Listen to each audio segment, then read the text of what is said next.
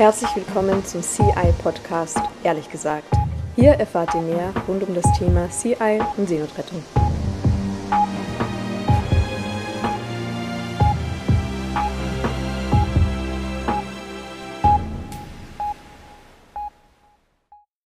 Moin, moin, liebe Leute. Herzlich willkommen zu einer neuen Folge des CI Podcast, ehrlich gesagt. Wir haben heute, wie das in der Seenotrettung ja oft der Fall ist, wieder mal ein nicht so schönes Thema. Und zwar geht es heute bei uns darum, wie Menschen auf der Flucht und jene Menschen, die diesen Menschen helfen wollen, die sich aktiv für ihre Menschenrechte einsetzen, verfolgt und sogar angeklagt werden. Und dazu habe ich mir heute Darius von den Juventa 10 eingeladen. Lieber Darius, herzlich willkommen. Danke, dass du dir die Zeit genommen hast, weil ich weiß, bei euch ist gerade die Hölle los. Herzlich willkommen. Moin.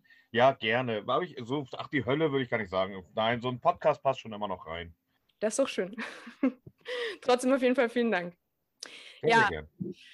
Äh, vielleicht ganz am Anfang, ähm, für alle, die dich noch nicht so kennen, ähm, kannst du mal so ein bisschen erzählen, was du eigentlich im Leben machst, wie du zur Seenotrettung und zur Juventa gekommen bist?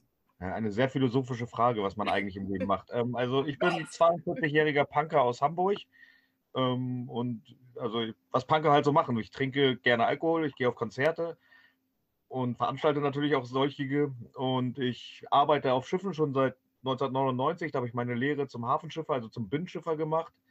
Und seitdem arbeite ich eben oder fahre Schiffe, aber Bindschiffe eben. Ich bin nie zur See gefahren.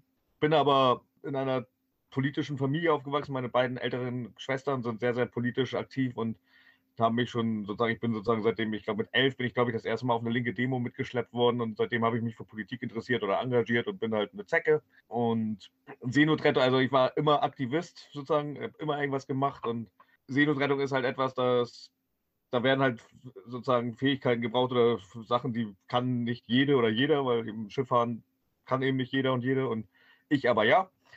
Und Sea-Watch war relativ schnell in Hamburg präsent, noch bevor das überhaupt so in Deutschland Thema war, weil die erste Sea-Watch, die Sea-Watch 1, wurde in Hamburg umgebaut.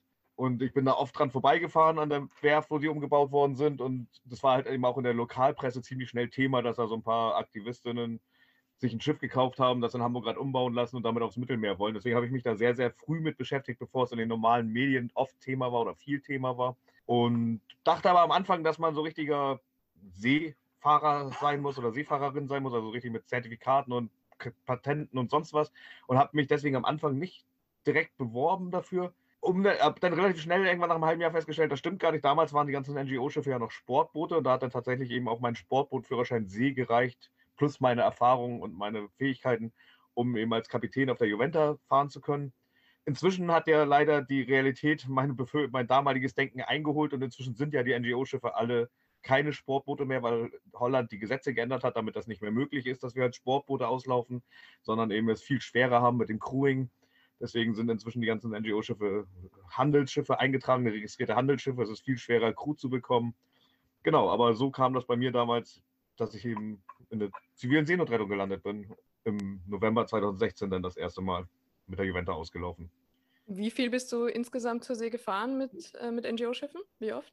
Ich war dreimal auf der Juventa, eine normale Mission auf der Mare Liberum, dann eine Mission auf der Sea-Watch 3 und letztes Jahr war ich noch mal drei Monate auf der Mare Liberum.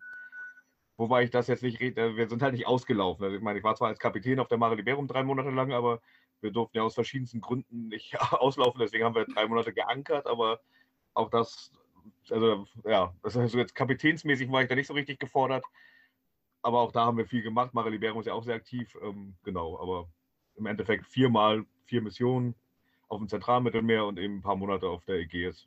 Ja, das heißt, du hast eigentlich schon sehr viel Erfahrung auch gesammelt in dem Bereich, hast viel gehört, viel gesehen. Und ähm, daher würde ich gern von dir mal hören, ähm, was war denn vielleicht so dein schlimmstes Erlebnis in Bezug auf die Seenotrettung? Und zwar einmal jetzt äh, auf See, das heißt bei, bei Einsätzen und zweitens dann auch an Land. Ja, ich meine, das ist schwer zu beantworten. Du hattest mir die Fragen vorher geschickt und ich habe sie sogar gelesen. Normalerweise mache ich das nicht, weil ich eigentlich ganz gerne unvorbereitet in so eine Gespräche reingehe. Ich finde das irgendwie lustiger oder angenehmer, wenn ich nicht vorher weiß, worum es geht und da so ganz ja, unvorbereitet reinplatze. Ich habe es aber leider schon gelesen und es ist eine sehr schwer zu beantworten Frage. An Land kann ich es eigentlich ganz einfach sagen. An Land fand ich persönlich, glaube ich, das Schlimmste, als ich, da war ich gerade auf Lesbos, auf der Mare Liberum, aber ich war gerade an Land und wir saßen in der Kneipe, sozusagen, ich hatte am nächsten Tag frei und wir saßen in der Kneipe, haben getrunken und dann hieß es, dass der Aquarius zum zweiten Mal die Flagge entzogen worden ist. Und da habe ich direkt angefangen zu heulen, weil ich einfach dachte, das kann nicht wahr sein, wie viel Mühe die da reinstecken, es unmöglich zu machen, dass wir Menschenleben retten. Also da war ich wirklich, das war so ein bisschen so der Anfang dieser Repression. Also ich meine, es gab ja schon lange Repressionen gegen NGOs und die Juventa wurde vorher beschlagnahmt. Klar, das ist auch richtig scheiße und so, aber dieses, dieser zweite Flaggenentzug von der Aquarius, da war ich wirklich so, Alter, was machen die denn? Wie, können, wie, wie viel Mühe geben die sich? Wie wie unglaublich böse sind sie und wie viel Kraft und Energie stecken sie da rein, dass wir nicht auslaufen können, um Menschenleben zu retten. Also das war ein Land für mich so irgendwie ein ganz krasser Moment. Dieses zweite Mal. Panama. Genau, Gibraltar war das erste, die haben ihnen ja die Flagge entzogen. Und dann hat Panama ja der Aquarius die Flagge gegeben, sozusagen, oder die sind unter panamesische Flagge gefahren. Und dann da sind ja, die sind ja ganz offen damit umgegangen und haben ganz klar gesagt, dass eben die, die Regierung Panamas ja ganz klar gesagt, ähm, Italien hat bei ihnen angerufen und gesagt, wenn sie der Aquarius die Flagge nicht wieder entziehen, dann ähm, dürfen keine Flagge, keine Schiffe mehr einlaufen in Italien, die unter der Flagge Panamas fahren. Und das hat sich Panama nicht getraut, weil das ein wirtschaftlicher Totalschaden für sie wäre. Und da dachte ich wirklich, also das war wirklich krass, fand ich so. Also das war das erste Mal, wo ich dachte, okay, denen ist wirklich alles egal. Hauptsache, die Leute ersaufen und keiner fährt raus und hilft ihnen. Ja, das finde ich auch immer total schockierend. Also wie viel, du sagst es, wie viel ähm, Kraft und Energie und Aufwand investiert wird, um es zu verhindern, dass Menschen gerettet werden. Also das, das muss man sich ja mal vorstellen, äh, dass, wie absurd das eigentlich ist. Ne? Und äh, ja, das schlimmste Erlebnis auf See, das habe ich deswegen gesagt, weil ich natürlich vorher ein bisschen recherchiert habe und mir andere Interviews von dir angehört habe. Und da hast du ja, ja ganz schöne äh, Geschichten erzählt. Und ähm, ich finde, man muss leider die Leute auch immer wieder daran erinnern, weil das so oft anscheinend wieder vergessen wird, was da eigentlich passiert mit diesen Menschen, die, äh, die wieder retten wollen. Ne? Ja, ja, also ich meine, das schlimmste Erlebnis auf See Okay, ich wusste nicht, dass das eine Falle ist, die Frage. Ähm, nein, da gibt es natürlich, also ich meine, darüber könnten wahrscheinlich jeder jede, die auch nur eine Mission mitgemacht hat, könnte wahrscheinlich Roman da oder ein ganzes, also Bände darüber schreiben, ja. was man da erlebt, was man da, was Mensch da sieht, also wie, wie schlimm das ist. Und ich meine, ich könnte da, ich weiß gar nicht, wo ich anfangen soll. Also ich meine, das erste Mal, dass ich ein Schlauchboot live gesehen habe, fand ich echt krass. Also die, ich meine, ich kannte die vorher so aus Medien und also YouTube oder sonst was. Und natürlich hat man auch vorher Trainings gehabt, wo wir uns auch Videos angeguckt haben, an Bord schon in der Juventa, aber eben das erste Mal da unten auf Mittelmeer sein und dann irgendwie so 100 Meter neben dem Schiff auf einmal so ein Schlauchboot zu haben und da drauf 150 Leute, deren Gesichtsausdruck, das ist etwas, kann mir keiner erzählen, dass er das vergisst oder sie nochmal. Also dieses erste Mal, diese Verzweiflung und diese einfach völlig klar haben, ey, eigentlich sind wir schon tot. So, wir, wir, wie, wie, wie, wie, kommt ihr denn auf, wo kommt ihr auf einmal her und rettet uns? Und also es ist ja, also ich meine, es ist ja gerade oft Thema von wegen verabredet, aber genau das ist es ja nicht. Und die Leute, spätestens wenn das Wetter schlecht ist oder so, wissen die Leute ganz genau, sie sind gerade, eigentlich wären sie, eigentlich ist es ein Wunder, dass sie nicht schon gestorben sind an dem Tag. So wie, ich weiß nicht mehr wer, aber eine Frau hat das mal gesagt, eigentlich sind die Leute ja schon tot und wir holen sie zurück ins Leben in dem Moment, wo wir sie zufällig treffen. Und ja. da gibt es eben ja hunderte, hunderte ist übertrieben, aber wirklich, also ohne Momente, schlimme Momente. Natürlich habe ich, also ich meine, ich habe Leichen gesehen, habe Leichen vom RIP an Bord geholt, habe den Bodypacks gepackt, habe ihnen aus Versehen ins Gesicht geguckt, wovor alle gesagt haben, mach's nicht. Auch das werde ich nicht vergessen. Oder überhaupt diese Stille, diese unglaubliche Stille auf dem Meer, wenn man irgendwie 20 Minuten zu spät zu einem Schlauchboot kommt und es sind 150 Leute ertrunken. Es ist ein, erkannte ich nicht das Gefühl, wie, wie still und traurig so ein Meer sein kann oder überhaupt so eine ganze Situation.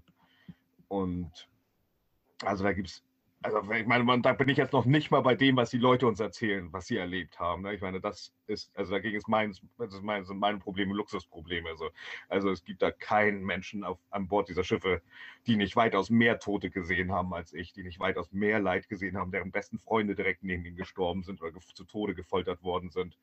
So dagegen sind meine, meine Wehwehchen, die ich habe wegen meiner Mittelmeererlebnisse, wirklich Luxusprobleme. Ne? Also ohne das jetzt abwerten zu wollen. Aber also wer Hartes durchmacht, sind die Menschen auf den Booten. Ne? Und ich meine, und auch, weil das ja gerne mal kommt, natürlich nicht böse gemeint ist, so von wegen, eigentlich seid ihr ja Helden, also wir, das, also ich habe nichts Mutiges gemacht. Ne? Ich bin auf ein Schiff, auf ein seetüchtiges Schiff, ein zertifiziertes, zertifiziertes Schiff gegangen, mit genug Ausrüstung, mit äh, Notmitteln, mit Rettungsmitteln, mit genug Nahrungsmitteln und allem und wusste, ich bin drei Wochen später wieder zu Hause. Die Menschen, die sich auf die Flucht begeben, ohne zu wissen, wie es weitergeht und die ihr Leben riskieren, die, neben denen die Leute sterben, die gefoltert werden, die geschlagen werden, die vergewaltigt werden und das alles nur um vielleicht ihre Familie Überleben zu ermöglichen oder einfach auch nur, weil sie Bock haben auf ein besseres Leben. Auch das steht ihnen ja zu. Also das ist, also wenn man mit solchen Begriffen hantieren will, sind das die Helden und Heldinnen, weil die trauen sich was. Ich habe mir nichts getraut. Ja, ich stimme dir zu 120 Prozent zu. Sprichst mir total aus der Seele. Also ich kann es nur genauso unterschreiben, aber ich denke, das, das macht auch ganz gut deutlich, man wird öfters mal gefragt in Interviews, ist mir auch schon passiert, so ja, warum macht ihr das? Ne? Also wenn man einmal so einem Menschen, der in Seenot war, in so einer Situation in die Augen geguckt hat, dann stellt sich diese Frage nicht mehr. Dann stellt sich nur die Frage, warum machen es die anderen nicht? Warum lassen die anderen diese Menschen ertrinken? Definitiv. Also, also, warum macht ihr das? Also, das, also, da bin ich auch tatsächlich inzwischen von euch, ja, ich werde ja auch ab und zu mal interviewt. Und ich bin tatsächlich, also, also äh, oft kommt die Frage, warum macht ihr das? Und ich bin da inzwischen auch so weit, dass jeder sagt, warum machen die anderen nichts? Also, das hat ein bisschen gedauert, ein paar Interviews, bis ich auf die Idee gekommen bin, auf diesen Clou, auf diesen äh, rhetorischen Clou. Aber inzwischen sage ich ganz klar, also, ich finde es viel, also, ich habe viel weniger Verständnis dafür, wie jemand das aushält, nichts zu machen in dieser Welt. Ja. Und dafür muss man nicht aufs Mittelmeer gehen. Es gibt genug ja. Orte und genug Sachen, die man ändern kann. Und den Menschen, also natürlich ist das eine direkte Hilfe, weil die Leute sterben und ertrinken, wenn da keiner draußen ist. Aber im Endeffekt den Menschen wirklich helfen, würden wir tun, indem wir hier was verändern. Ne? Also sozusagen Fluchtursachen bekämpfen heißt in Europa den Kapitalismus abschaffen. Ja, Fluchtursachen bekämpfen ist natürlich genauso wichtig wie Seenotrettung betreiben und genauso wichtig wie die Versorgung der Menschen, nachdem wir sie an Land gebracht haben. Ist klar, das ist, äh, das, ist das Gesamtpaket. Ne? Also Seenotrettung ist ein Teil von, von dem großen Ganzen. Das ist klar. Das ist halt unmittelbarer, ne? Also das ist halt einfach sozusagen, da gibt es halt einfach gerade keine Zeit zu diskutieren. Die Leute sind auf den Booten und sind unterwegs und ja. sterben, wenn keiner ist. So, ja. und das kann man gerade, da kann man sagen, da ist nicht die Zeit zu diskutieren. Ne? Wenn das Haus brennt, dann muss man nicht drüber legen, wer das Feuer gelegt hat, sondern dann reden wir erstmal darüber, wie man die Leute aus dem Haus bekommt. So. Genau das sage ich auch immer. Wir sind wie die Feuerwehr, ne? Und nicht die Brandschutzbehörde.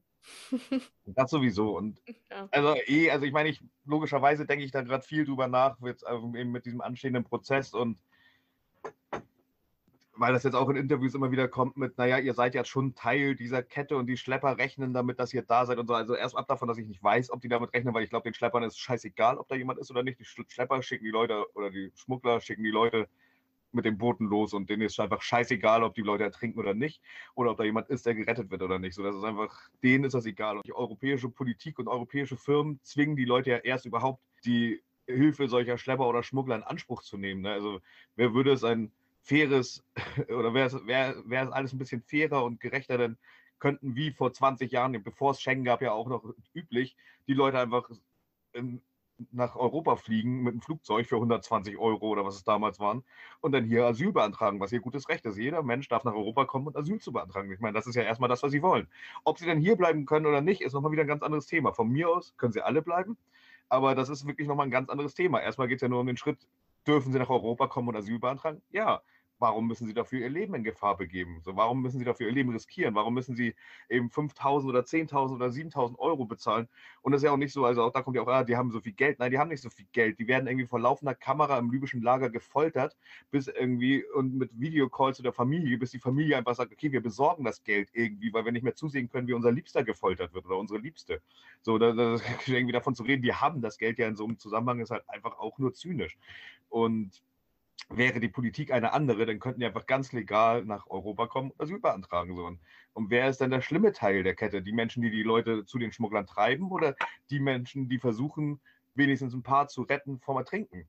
Absolut richtig, ja. Und du sagst es also gerade diese, ähm, auch dieses äh, Geldthema, ne? Also gibt es ja zum Beispiel auch so Sachen, dass, dass Frauen in die Prostitution gezwungen werden, um quasi diese Schulden wieder abzuzahlen und so weiter und so fort. Und es ist einfach Fakt und das kann man auch wissenschaftlich belegen dass äh, je dichter die Grenzen werden, äh, je, je, schwerer die Grenzen bewacht werden, desto gefährlichere Wege müssen sich die Menschen suchen, eben unter anderem übers Mittelmeer. Und umso mehr Menschen sterben. Das ist einfach Fakt. Und alles andere ähm, ist einfach gelogen. Also diese ganzen Mythen, die da herrschen, das wird einfach immer ja, aus politischen Gründen verbreitet, das ist einfach nicht wahr ich würde sogar jetzt noch weiter, ich, würde jetzt noch weiter, drüber weiter, jetzt habe ich mich in Rage geredet. Also, jetzt kommt das alles raus, worüber ich die letzten drei Tage oder fünf Tage nachgedacht habe. Ähm, das ist schon okay. Der Pull-Faktor wird ja auch immer gerne erwähnt. Pull-Faktor. Ihr seid schuld, dass die Leute aufs, sozusagen überhaupt auf die Boote steigen. Auch das, das ist nicht der springende Punkt, ob die Leute auf die Boote steigen, weil wir da sind, weil das ist auch nur ein ganz, klein, ganz kleiner Teil dieser Strecke. Ne, also was heißt denn Pull-Faktor? Also, das würde ja bedeuten, dass irgendwie am libyschen Strand sitzen total viel, also ganz Afrika sitzt am libyschen Strand und überlegt, gehen wir jetzt aufs Wasser oder nicht? Ah, NGO-Schiffe sind da, ja, wir gehen aufs Wasser. Also sozusagen die Leute fliehen aus einem Großteil der Welt weil europäische Politik und europäische Firmen ein Leben unmöglich machen auf einem Großteil der Welt, indem sie irgendwie dafür sorgen, dass es da keine Nahrungsmittel mehr gibt, dass es irgendwie da keine Arbeitsplätze mehr gibt, dass wenn die Leute arbeiten, dass sie irgendwie zu Hungerlöhns- und Sklavenbedingungen irgendwie in Minen auf Feldern oder in Fabriken arbeiten müssen. Das alles treibt die Menschen in die Flucht. Dann begeben sie sich irgendwie hunderte Mal in Lebensgefahr auf dem Weg bis nach Libyen. Dann sind sie in einem libyschen Arbeitslager und dann steigen sie auf so ein Boot und also das alles sollen sie gemacht haben, weil sie gehört haben, da ist ein NGO-Schiff, was sie vor dem Ertrinken rettet. Was ist denn das für ein Schwachsinn? So, also was ist denn das für ein kurzer Blick auf die Gesamt... Also das ist, ne, so das, dass das überhaupt, also ich, ich bin inzwischen fassungslos, dass wir überhaupt auf dieses Gespräch jemals eingegangen sind, als das erste Mal jemand gesagt hat, ihr seid doch schuld, dass die Leute aufs Wasser gehen und wir ernsthaft darüber reden, ob der Pull-Faktor, also ob es den gibt oder nicht. Also, also es ist einfach so, also das berücksichtigt halt das komplette politische Gefüge auf der Welt nicht, das berücksichtigt nicht irgendwie die ganze Strecke, die die Leute vorher auf sich genommen haben, das berücksichtigt so viel nicht. Das ist so ein kleiner Teil, dieses, dieser Schritt in Libyen am Strand aufs Boot zu gehen. Und das übrigens sehen die Leute ja auch falsch. Also es ist ja nicht so, dass die Leute sozusagen da in Badehose am Strand sitzen und dann kommt jemand vorbei und sagt, hey, hast Bock mit aufs Schlauchboot zu kommen? Wir fahren nach Europa. Sondern die sind halt eben erstmal in diesem Lager, was ich eben schon gesagt habe, aber auch wenn sie dann am Strand sind, wir hören es ja immer wieder von den Leuten, die wir an Bord haben, die Leute werden da mit vorgehaltener Waffe auf die Boote gezwungen, die wollen nicht auf die Boote, wenn sie die sehen. Die sehen die Boote, haben Angst. Die sagen, Alter, mit 150 Leuten sollen wir jetzt auf das Boot und ohne Rettungsweste, ohne alles und wir wissen nicht, wo, wo wir hin sollen und wie lange wir fahren. Die haben Angst und am liebsten, also immer wieder sagen Leute, sie würden am liebsten umdrehen und immer wieder erzählen uns Leute, ja, und der sich, jemand, der sich entscheidet umzudrehen, wird halt direkt am Strand erschossen. So, und das ist nicht irgendwie, da ist nichts Freiwilliges an dieser ganzen Reise, oder nennen wir es mal Reise, an dieser ganzen, also da ist von vorne bis hinten nichts Freiwilliges dran. Die Leute verlassen nicht freiwillig ihre Heimat, die Leute verlassen, äh, sozusagen, begeben sich nicht unterwegs freiwillig Lebensgefahr, die Leute verhungern nicht und verdursten nicht zu Tausenden oder Hunderten irgendwie in der Sahara freiwillig und auch frei, sie gehen nicht freiwillig auf das Boot. So. Und, und dann zu sagen, ihr seid ja schuld, weil sonst würden sie ja gar nicht auf das Boot gehen. Ja, also das ist einfach alles so absurd, dass er überhaupt, also, das sind halt alles Blendgranaten, ne? das sind alles Blendgranaten, damit keiner über die europäische Politik redet und vor allem nicht über unser Leben. Ne? Das müssen sich die Leute halt auch immer wieder bewusst machen. Also wir, jede Europäerin und jeder Europäer kann ganz klar, also wir sind schuld, dass die Menschen fliehen. Ne? Dadurch, dass irgendwie unsere Handys, unsere Klamotten, unser Essen, das können wir uns alles nur leisten, weil Europa den Rest der Welt ausbeutet. So, das ist irgendwie, also wir sind schuld, dass die Menschen fliehen. Das ist doch, also das, also, europäische Firmen fischen die Meere leer. Europäische Firmen beuten Bodenschätze aus in Afrika für Handys. Also ein Handy wäre bei weitem, wenn die Leute da unter normalen Bedingungen arbeiten und ordentliches Geld verdienen für ihre Arbeit, dann würde ein Handy das Fünffache oder das Zehnfache kosten, wenn nicht mehr. Und auch jede Tafel Schokolade würde mehr kosten. Oder scheiß Goldbeeren von Haribo, dass die glänzen, dass, dafür werden irgendwie Pestizide versprüht über irgendwelchen Farmen in Südamerika. Also überall auf der Welt leiden die Menschen, damit wir hier für irgendwie einen Euro eine Tafel Schokolade kaufen können, für 100 Euro ein Handy und irgendwie für 20 Euro eine Jeans. So, und das ist der Grund, weswegen die Leute fliehen. Ich glaube, ich bin vom Thema abgekommen. Ja, wir sind jetzt eher zu den, zu den Fluchtursachen gekommen, aber du hast natürlich völlig recht, ja. Also es setzt sich, das ist glasklar und das weiß auch jeder, der jemals mit einem Menschen gesprochen hat, der geflo geflohen ist, dass sich niemand aufs, aus Jux und Tollerei auf so ein Boot setzt. Die, die Menschen sterben lieber auf See. Das habe ich auch persönlich, ich, ich weiß, ich sage das immer, ja, aber es, es bringt so gut auf den Punkt. Ich habe von so vielen Menschen gehört, ich wusste, dass ich da draußen sterben werde, aber ich sterbe lieber in Freiheit auf so einem Boot, als dass ich hier weiter in Libyen versklavt werde. Das ist eine echte Schande, da gebe ich, dir, ich dir total recht, ja. Aber wie gesagt, damit wir jetzt nicht hier eine Themenverfehlung äh, angekreidet werden, ähm, ich möchte trotzdem ähm, mit dir natürlich über die Juventa 10 sprechen und über die insgesamt, ich glaube, 21 SeenotretterInnen, die da angeklagt werden. Und zu der generellen politischen und juristischen Verfolgung von Seenotrettung. Ähm, vielleicht kannst du uns einfach die Situation mal kurz zusammenfassen, vor allem für die, die es vielleicht noch nicht so ganz mitbekommen haben. Das ist nicht so auch, auch ich versuche mich kurz zu fassen. Diesmal versuche ich mich wirklich kurz zu fassen. Ja, also ich habe Zeit. Ich weiß nicht, ob es den Zuhörern geht, aber ich habe Zeit. Also. Okay. Also, meine Version der Geschichte ist, im August 2017 wurde die Juventa beschlagnahmt. Das schönste Schiff, was jemals auf dem zentralen Mittelmeer im Einsatz war, um Menschenleben zu retten. Und das war so der Anfang der Repression gegen die zivile Seenotrettung, meiner Meinung nach, oder ist so. Und das haben dann ein Jahr später, im Juni 18, haben wir erfahren, dass gegen eben zehn ehemalige Crewmitglieder der Juventa ermittelt wird. Und das war es dann auch eigentlich erstmal. Dann haben wir uns natürlich Anwältinnen gesucht in Italien und haben uns ein bisschen versucht zu, zu organisieren und der, wussten aber auch nicht so richtig, was das alles heißt, ähm, außer dass gegen zehn Leute ermittelt wird.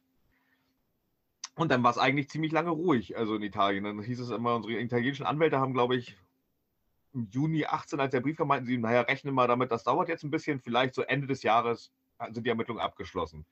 Das haben sie dann 19 wieder gesagt, 20 haben sie es wieder gesagt und 21 haben sich dann auf einmal, ist es dann passiert. Also ganz überraschend eigentlich. Also ich meine, es war sozusagen im Endeffekt drei Jahre lang sind wir hier durch die Weltgeschichte getourt, haben halt eben Vorträge gehalten und Öffentlichkeitsarbeit gemacht, weil unsere Anwältinnen uns dringend gebeten haben, nicht mehr auf Mission zu gehen und nicht die italienische Küstenwache in einem laufenden Einsatz zu treffen. Weil sie meinen, das wäre gerade einfach nicht klug für uns. Und deswegen haben wir das eben, ja, eben nicht mehr gemacht. Ich bin eben zum Beispiel auf dem, also andere Sachen sind natürlich möglich gewesen und okay oder möglich, also sowas wie Mare Liberum, weil Mare Liberum ist vor allem erstmal in der Ägäis unterwegs, da ist die, die italienische Küstenwache relativ selten unterwegs, aber vor allem macht Mare Liberum eben auch keine Seenotrettung im eigentlichen Sinne, sondern Menschenrechtsverletzungsbeobachtungen. Auch ein wichtiges Feld, aber eben, ja, es ist halt eben keine Seenotrettung, es ist halt etwas anderes. Und so haben wir halt eben, sind halt irgendwie, ist die Zeit vergangen und jetzt haben wir heute, nicht heute, heißt jetzt, jetzt haben wir März 2000 21. Und wir haben eben Anfang März erfahren, die Ermittlungen sind tatsächlich abgeschlossen. Und einerseits waren wir erleichtert, weil es sind eben nicht alle zehn von den Juventa zehn angeklagt, sondern nur ein paar. Das war der schöne Teil, sozusagen. Ähm, ich bin einer von denen, die angeklagt ist.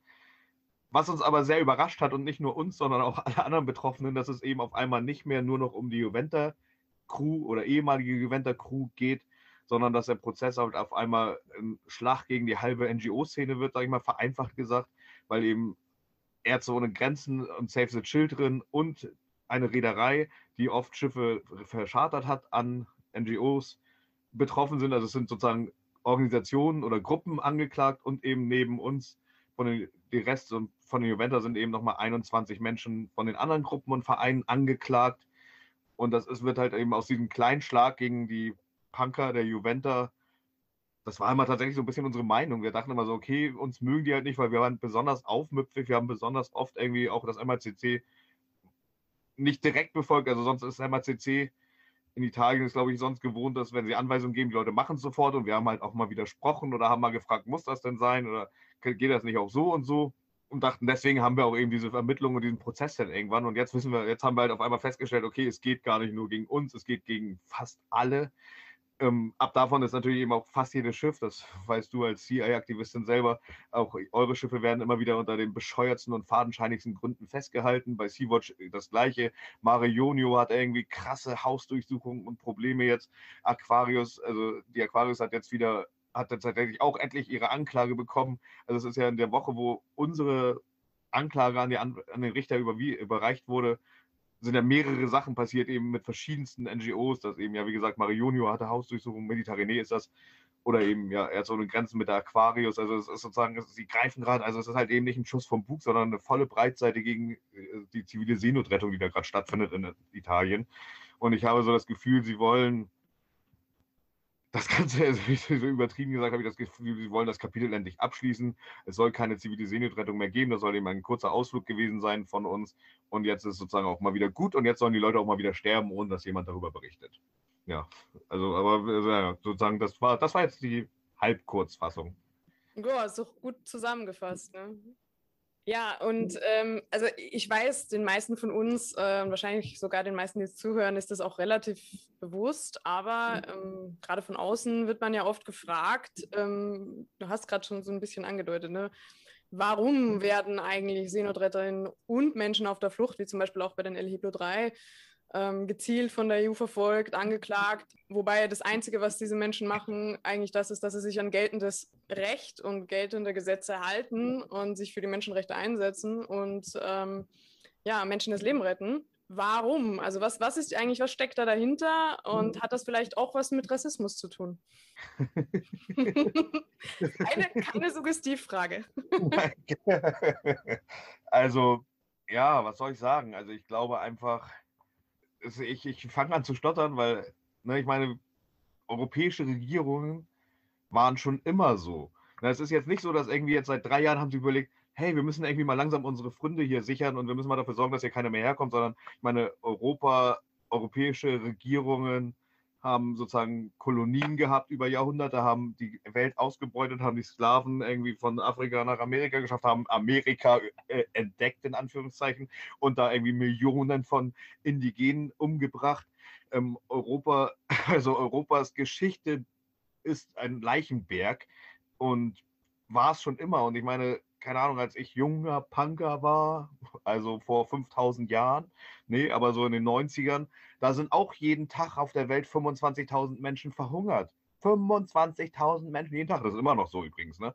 Und das ist sozusagen, weil europäische Regierungen das wollen. Das müsste nicht so sein. Also das wäre änderbar. Ganz, ganz einfach. Es gibt genug Nahrungsmittel. So in Europa werden Weizen, Korn, Getreide und sowas Tonnen, Hektartonnenmäßig weggeworfen jedes Jahr, nur damit der Brotpreis stabil ist oder sonst was. Ne? Also das ist alles sozusagen eine kapitalistische Willkür, kapitalistische Kalkül und das sozusagen der europäische Kapitalismus funktioniert nur, indem ein Großteil der Welt einfach egal ist. Ob das jetzt Rassismus ist oder Geldgier, weiß ich gar nicht.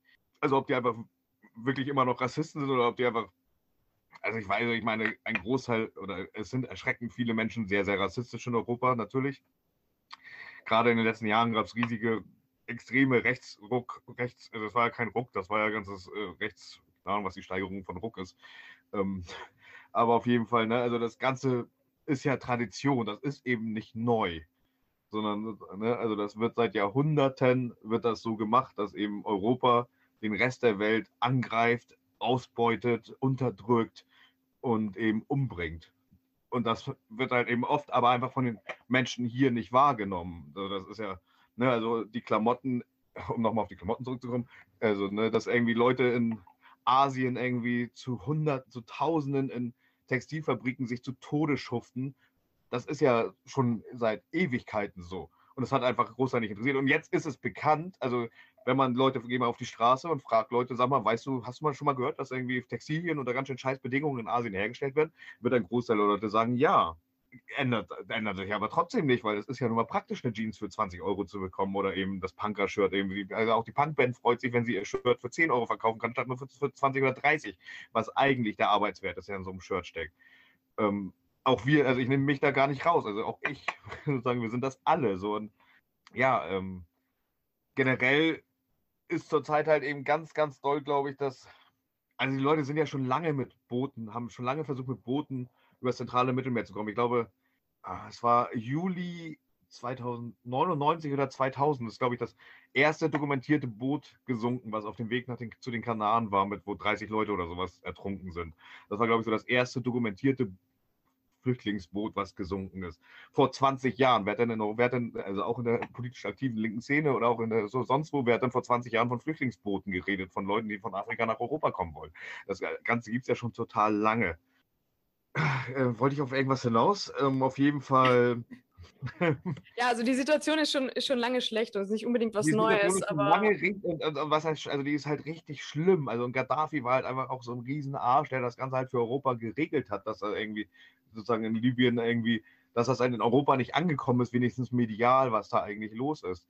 Und zurzeit, also ich meine, die ist halt, ich glaube, es ist halt schon so eine, Europa denkt, glaube ich, schon, sie können gerade so eine Abschreckungspolitik machen, dass im Sinne von, es soll sich mal rumsprechen, dass es halt doch geiler ist, zu Hause zu sterben als auf dem Meer. Oder dass es halt doch geiler ist, im libyschen Lager zu sein als in dem griechischen.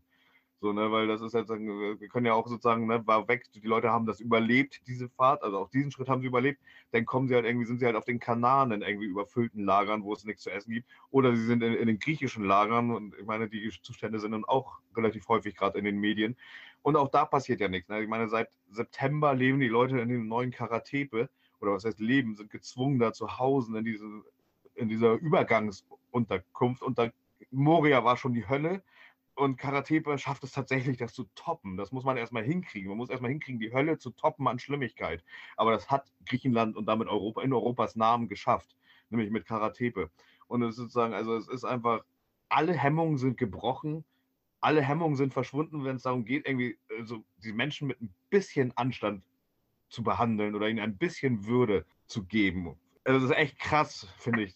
Also auch also einerseits sage ich gerade, die sind schon immer schlimm und andererseits finde ich, sie sind unglaublich schlimmer geworden. Also gerade wenn man jetzt auf die EGs geht, also dass es da illegale Pushbacks gibt, äh, das ist schon immer so, wenn man ähm, Hellenic Coast Guard und Refugee Boat bei YouTube eingibt, dann findet man Videos von vor 10, 15 Jahren, wie die griechische Küstenwache Boote pushback illegal oder versucht zu senken. Also auch das gab es auch schon vor, vor, also vor Jahren, dass die griechische Küstenwache versucht, Boote zu versenken mit Menschen da drauf.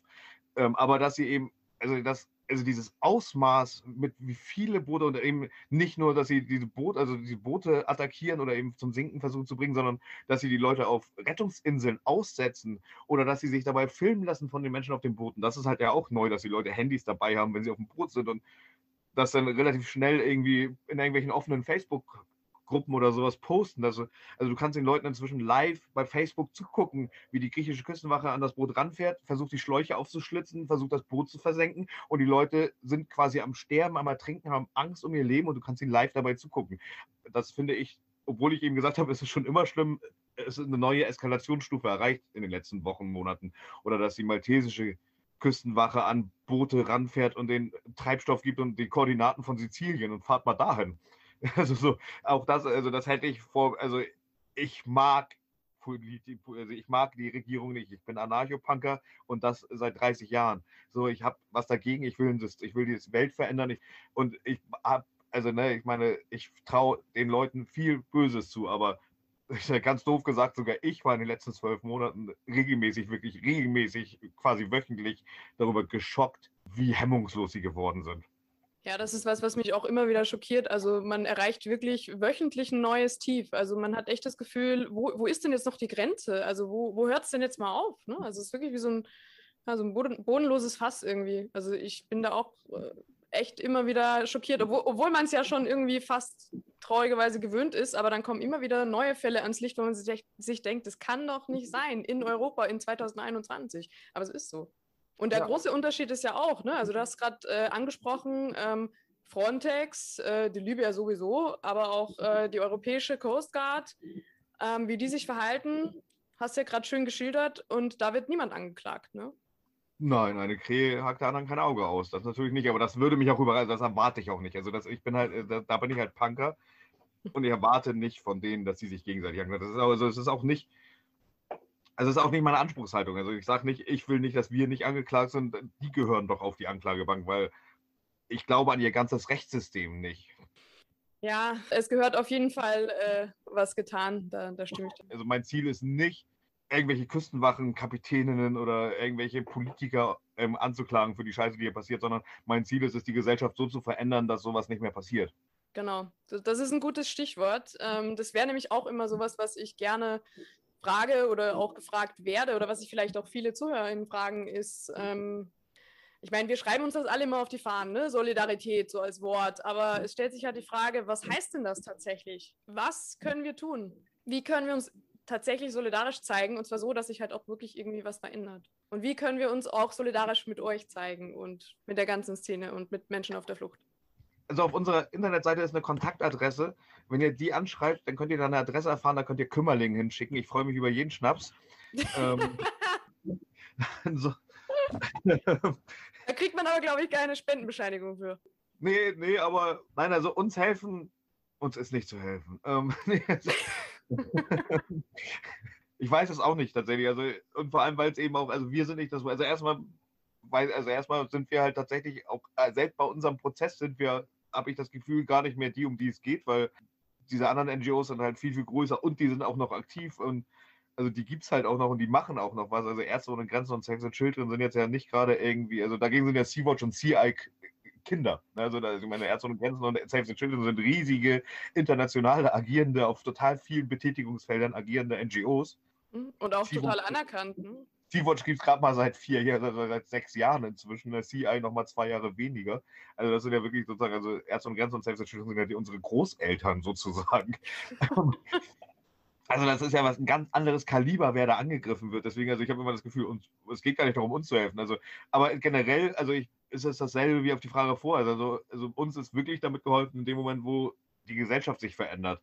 Und die Gesellschaft verändert sich, das ist schwer zu sagen, aber ich glaube, sie verändert sich von unten. Also Öffentlichkeitsarbeit, mit Leuten reden, Leute überzeugen, Leute davon überzeugen, dass eben nicht das Problem ist, ob irgendwie, ob und wie viele Menschen nach Europa kommen wollen, sondern das Problem ist, dass ganz wenige, die in Europa sind, schon einfach zu viel Scheiße bauen, nämlich dass die obere Klasse, die, die also, ne, also das Problem ist, nee, also wer, die Leute, die Deutschland oder in Österreich irgendwie nicht genug Geld haben, haben es nicht, weil irgendjemand aus Afrika herkommen will, sondern weil eben riesige Firmen in Europa keine Steuern zahlen, weil kleine deutsche Firmen irgendwie schon immer sozusagen einen Großteil der Leute ausbeuten. Also die Quanz oder die Krupps oder die Hohenzoller, also das sind also Familien, die Millionen, äh, die, die Scheiß hier, die Aldi-Besitzer, die, wie heißen die Albrechts oder wie sie heißen da.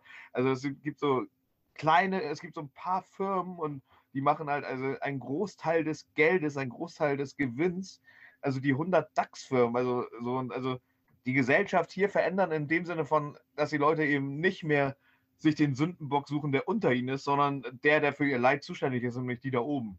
Und nicht diese Obskuren, die da oben, wie es bei den Querdenken-Demos sind, irgendwie von wegen, wir werden hier beherrscht von Bill Gates, der uns impfen will und irgendwie die Merkel-Diktatur, das ist alles Blödsinn. Nicht die Eidechsenmenschen. Und die, genau, die Eidechsenmenschen und irgendwelche Kinderlager, äh, unterirdischen Kinderlager.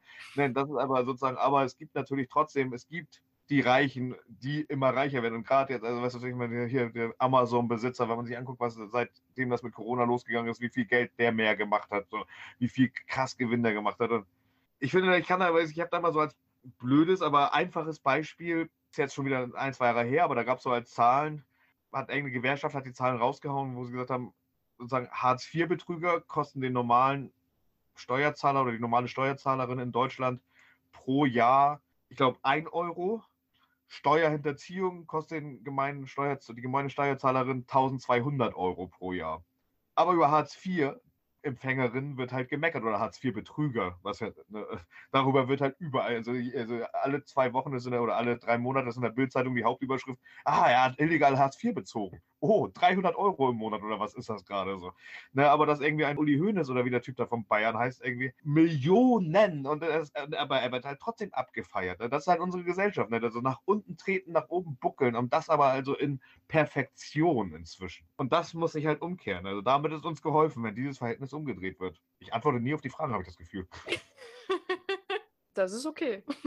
ja, also auf jeden Fall, aber uns, also uns ist, also natürlich haben wir, wir haben, also ne, ein paar von uns haben jetzt eben oder ich und ein paar Freundinnen haben einen Prozess zu erwarten. Wir brauchen dafür ein bisschen Geld, aber wirklich langfristig ist uns geholfen damit, indem die Gesellschaft verändert wird. Und wenn jeder und jede sich dafür ein bisschen einsetzt und sich dafür Mühe gibt, das ist mehr wert als eben ja, weiß ich nicht was. Also ich will jetzt das gar nicht schlecht machen, wenn Leute uns einfach Solidarität bekunden. Das ist natürlich auch sehr schön. Wir freuen uns auch über Solidaritätsbekundungen und wir freuen uns auch über Geldspenden, wir freuen uns über all das, aber langfristig gesehen sind das halt alles immer Tropfen auf den heißen Stein. Und vor allem um uns geht es halt gar nicht, weil, ja, also ich meine, für mich ist die Entscheidung gerade, muss ich mich mit einer Gerichtsverhandlung in Italien rumplagen oder nicht? Oder kann ich aufs Mittelmeer oder nicht?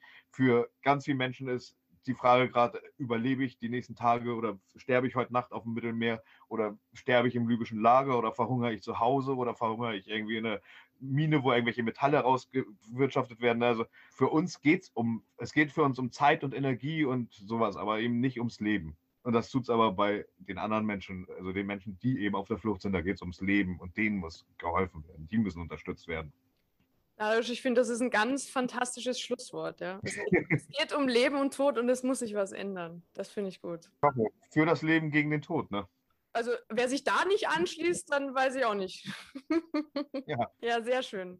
Aber ich glaube, dann äh, habe ich auch schon genug von deiner Zeit in Anspruch genommen. Oder und andersrum? Nö, das glaube ich nicht. Das glaube ich. Nee, nee, ich habe mich wirklich sehr gefreut, dass du dir Zeit genommen hast. Ich weiß das zu schätzen und ähm, wie gesagt, ihr habt unseren Support. Wir sind alle Seenotrettung. Das Thema geht uns alle an und wir werden nicht aufgeben, wir werden weiterkämpfen. Und in diesem Sinne äh, nochmal ganz, ganz herzlichen Dank an dich und auch an deine gesamte Crew. und an alle UnterstützerInnen und auch natürlich an unsere lieben ZuhörerInnen, ganz klar. Und ja. Selbstverständlich. Auch von uns oder mir. Grüße an alle Zuhörerinnen und macht was. Werdet aktiv, sitzt nicht nur zu Hause rum.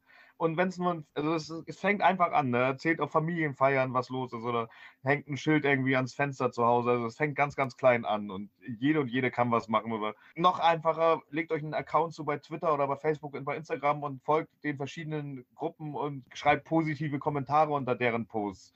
Das ist was, was wirklich kaum noch Geld kostet, wenn man, wenn Menschen Internetanschluss hat. Und das bringt auch schon viel. Ne? Das ist einfach, auch das bestimmt ein gesellschaftlichen Diskurs, ob irgendwie unter einem CI-Post irgendwie 20 positive Meldungen sind oder erstmal 15 irgendwie, ihr seid doch scheiß Schmuggler oder ihr seid, ihr seid doch eigentlich dran schuld oder was auch immer. Also, also selbst sowas bringt schon was. Einfach mal ab und zu einen positiven Kommentar unter einem Post. Also das kann wirklich fast jede. Absolut. Und das, das gibt sogar fast gratis und die Masse macht's, ne? Also es kann wirklich jeder Mensch was dazu beitragen. Das genau. Darf man nicht vergessen. Man darf sich selber nicht unterschätzen. Auf jeden Fall. Wie gesagt, nochmal danke an alle und bis zum nächsten Mal. Ciao und ahoi. Tschüss.